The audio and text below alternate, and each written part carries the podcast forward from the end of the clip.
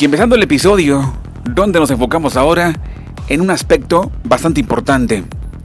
Una zona de la cual tenemos que hacer mucho énfasis y poner la lupa y ponernos demasiado escrupulosos. Así que sean bienvenidos una vez más, damas y caballeros, a la conversación a través de Reactor FM. ¿Qué tal? Es un gustazo una vez más.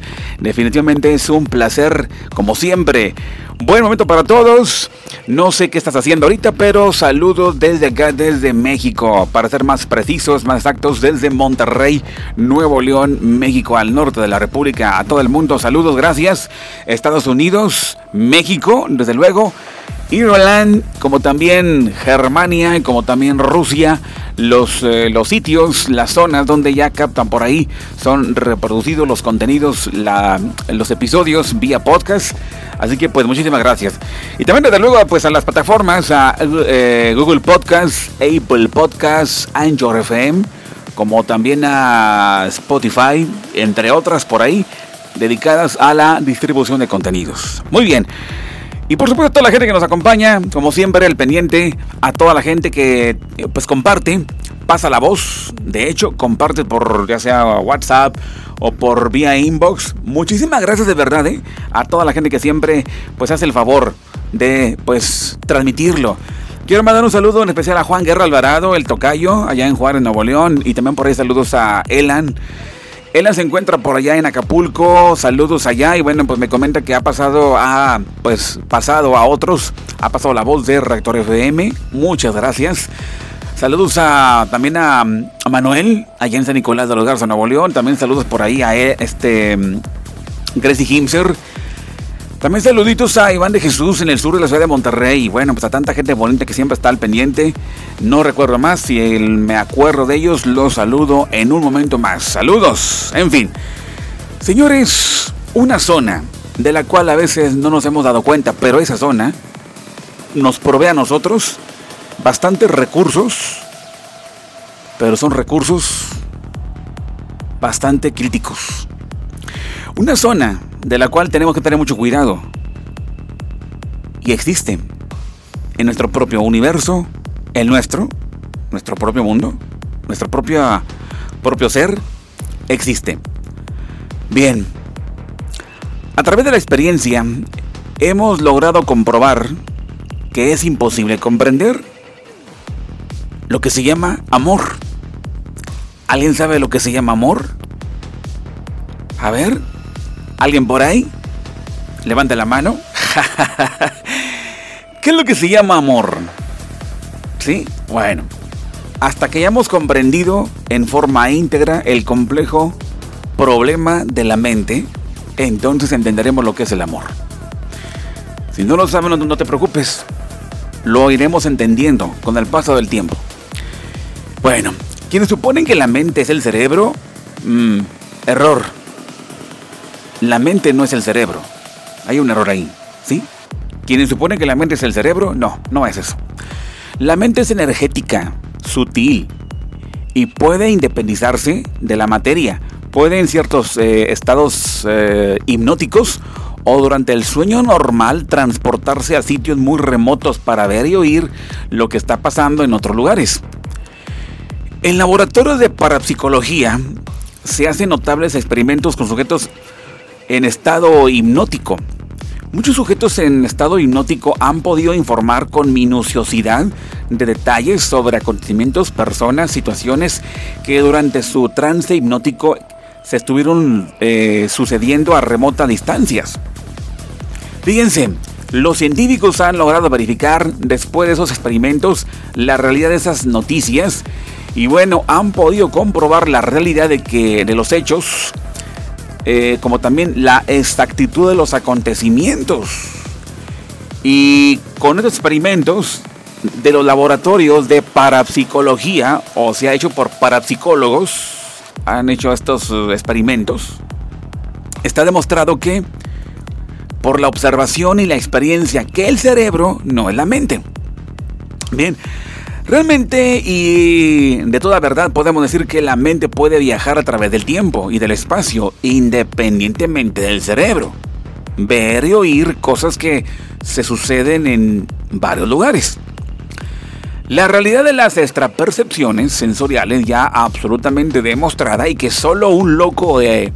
Eh, vamos, podrá ocurrírsele negar la existencia de las extrapercepciones. Acuérdense, una cosa son las percepciones, sí, como las sensaciones, no me explico, percibo como que algo anda por ahí, oye, que yo estoy encerrado, ¿no?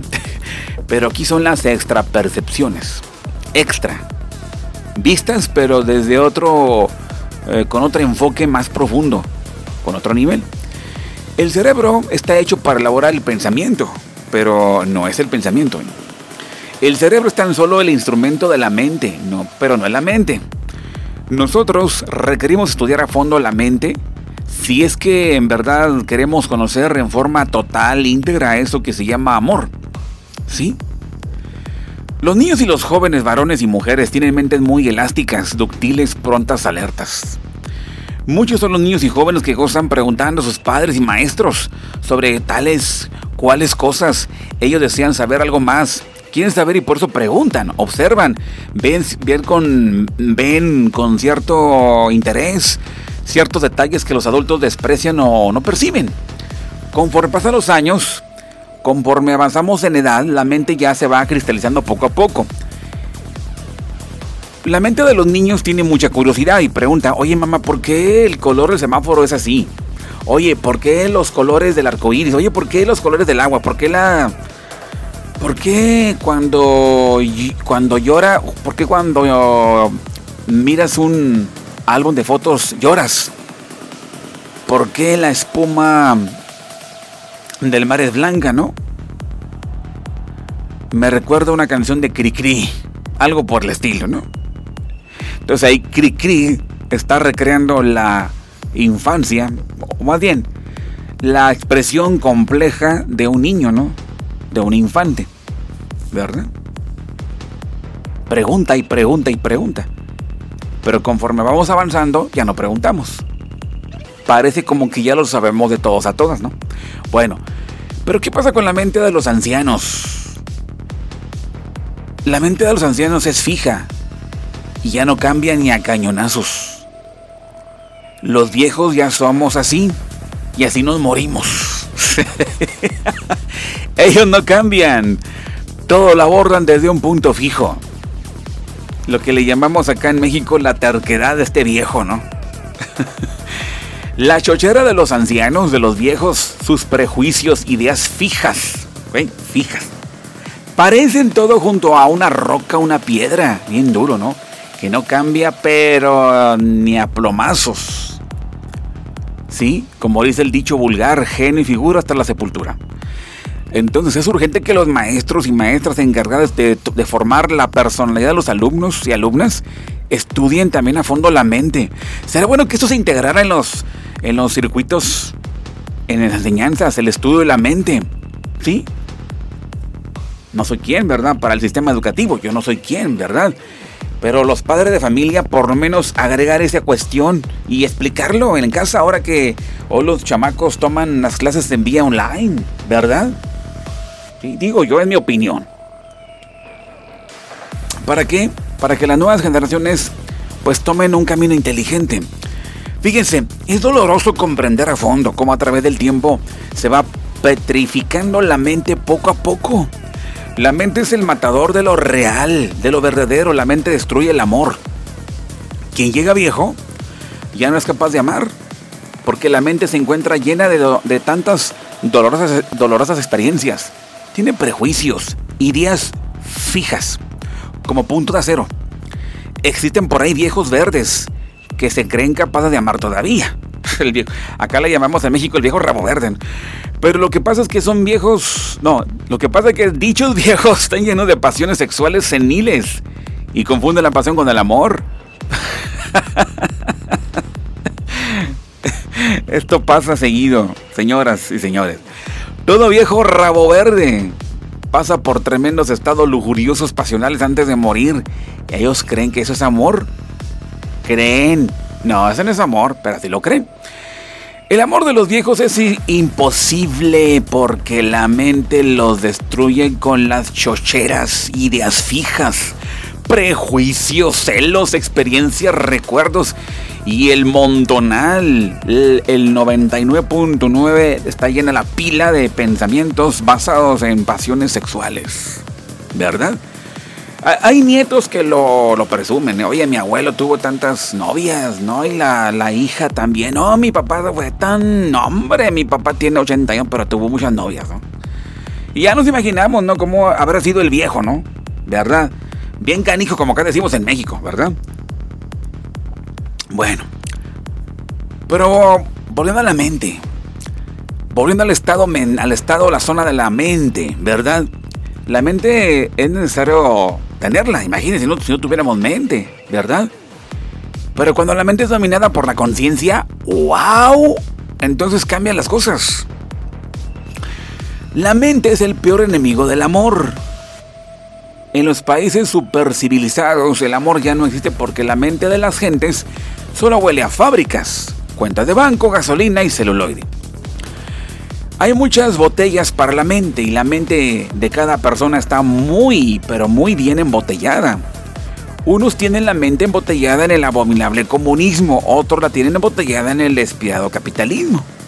Hay quienes tienen la mente embotellada en los celos, en el odio, en el apego a ser rico, en la buena posición social, en el pesimismo, en el apego a determinadas personas, en el apego a los sufrimientos, en los problemas de familia, etc. A la gente le encanta embotellar la mente, créanlo. Somos masoquistas. No nos amamos. Fíjense nada más. Raros aquellos que resumen la verdad, de verdad, a volver a pedazos la botella. Pero son bien raros. Quebrar la botella no. Va, va, va a batallar bastante.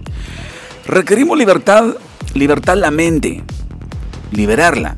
Pero a la gente le agrada la esclavitud. Vamos, me incluyo, me agrada a mí también la esclavitud. Y es muy encontrar a alguien en la vida que no tenga la mente bien embotellada. Así que es bueno que yo, en mi opinión, si los maestros de las escuelas en todo el mundo, o las universidades, ¿verdad? Por los papás, por lo menos, enseñarlos a los muchachos estas cosas y enseñarle a las nuevas generaciones a investigar su propia mente, observarla, comprenderla.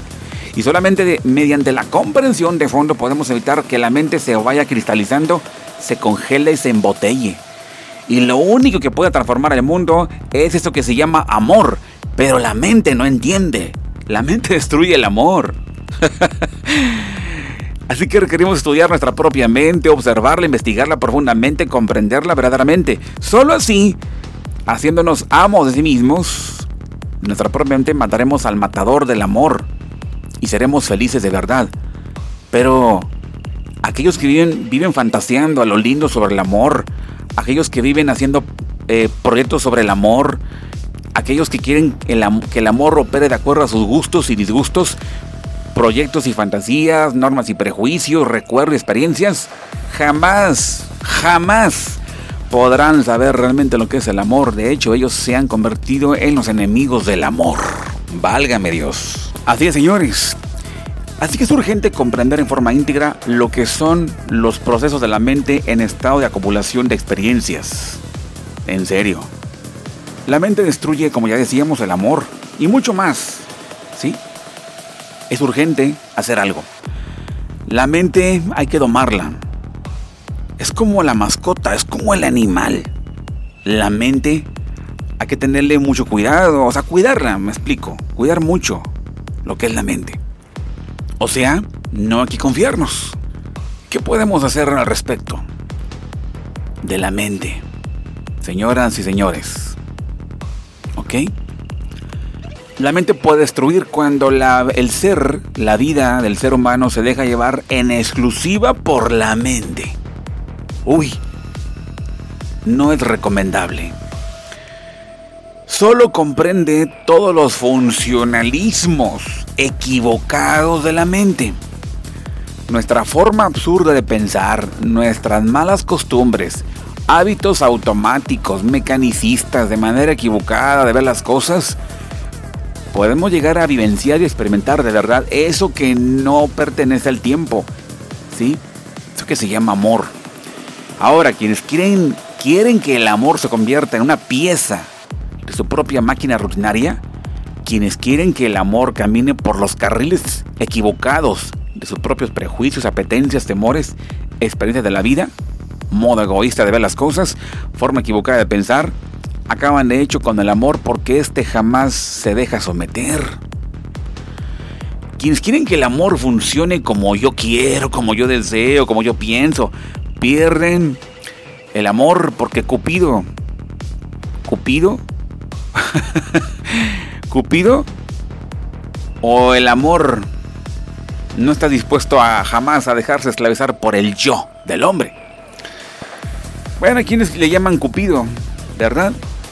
Lo puse en metáfora, pero en verdad el amor es la chispa de la divinidad. Y como es algo tan divino y poderoso, no se deja someter por lo más vil. Es una fuerza, una energía más poderosa, la del amor. Pero cuando no tiene, o cuando pretende, o más bien cuando se percibe como que una esclavitud de parte del yo, esta huye, el amor huye. Sí, poderoso. Chequelo, no lo han pensado. Pues es momento para hacerlo. Así que hay que acabar con el yo, con el mí mismo. Me explico. El yo es un manojo de recuerdos, temores, odios, pasiones, experiencias, egoísmos, envidias, codicia, lujuria. ¿Sí? Solo, solo comprendiendo cada defecto por separado, estudiándome, observándome directamente a mí mismo en la región intelectual, sino también, eh, no solo en la, en la región intelectual, sino también en los niveles subconscientes de la mente. Va desapareciendo cada defecto debemos de ir muriendo en todo momento. Y así vamos a lograr la desintegración del yo. Para que reine el gobierno del ser, la conciencia. Una mente debe ser perfeccionada. Cuando es gobernada por la conciencia, dirigida, conducida por la conciencia. Pero cuando es dirigida por el yo, que nos quede claro porque el amor no obedece al yo. La mente tiene mal gusto de comparar. Fíjense, el hombre compara a la novia con otra. La mujer compara a un hombre o con otro. El maestro compara a un alumno, una alumna compara a otra. Un pueblo compara a su gobernante, a su presidente. Esta manera de andar comparando lo hace la mente y es abominable. Quien contempla una botella perdón, quien, contempla una bella puesta del sol y la compara con otra, no sabe realmente comprender la belleza que tiene entre los ojos.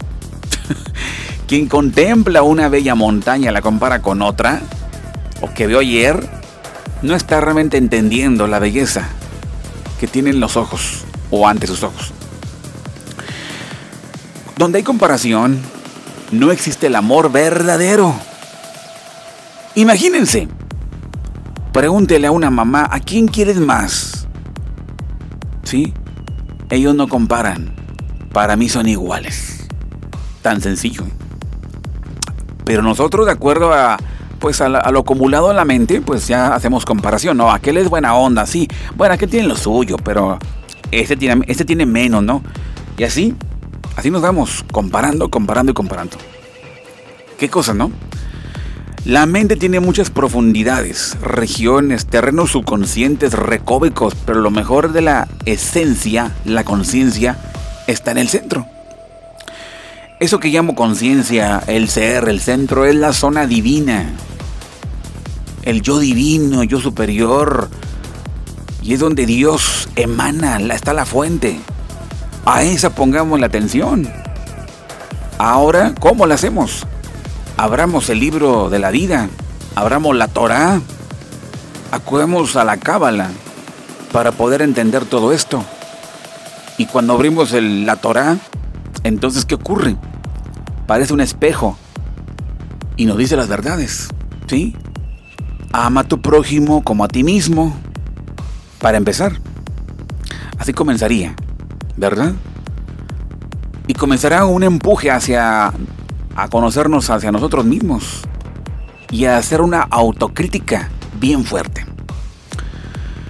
Así que cuando el dualismo se acaba, la mente se torna íntegra, serena, quieta, profunda. Cuando ya no se compara, entonces despierta la esencia, la conciencia.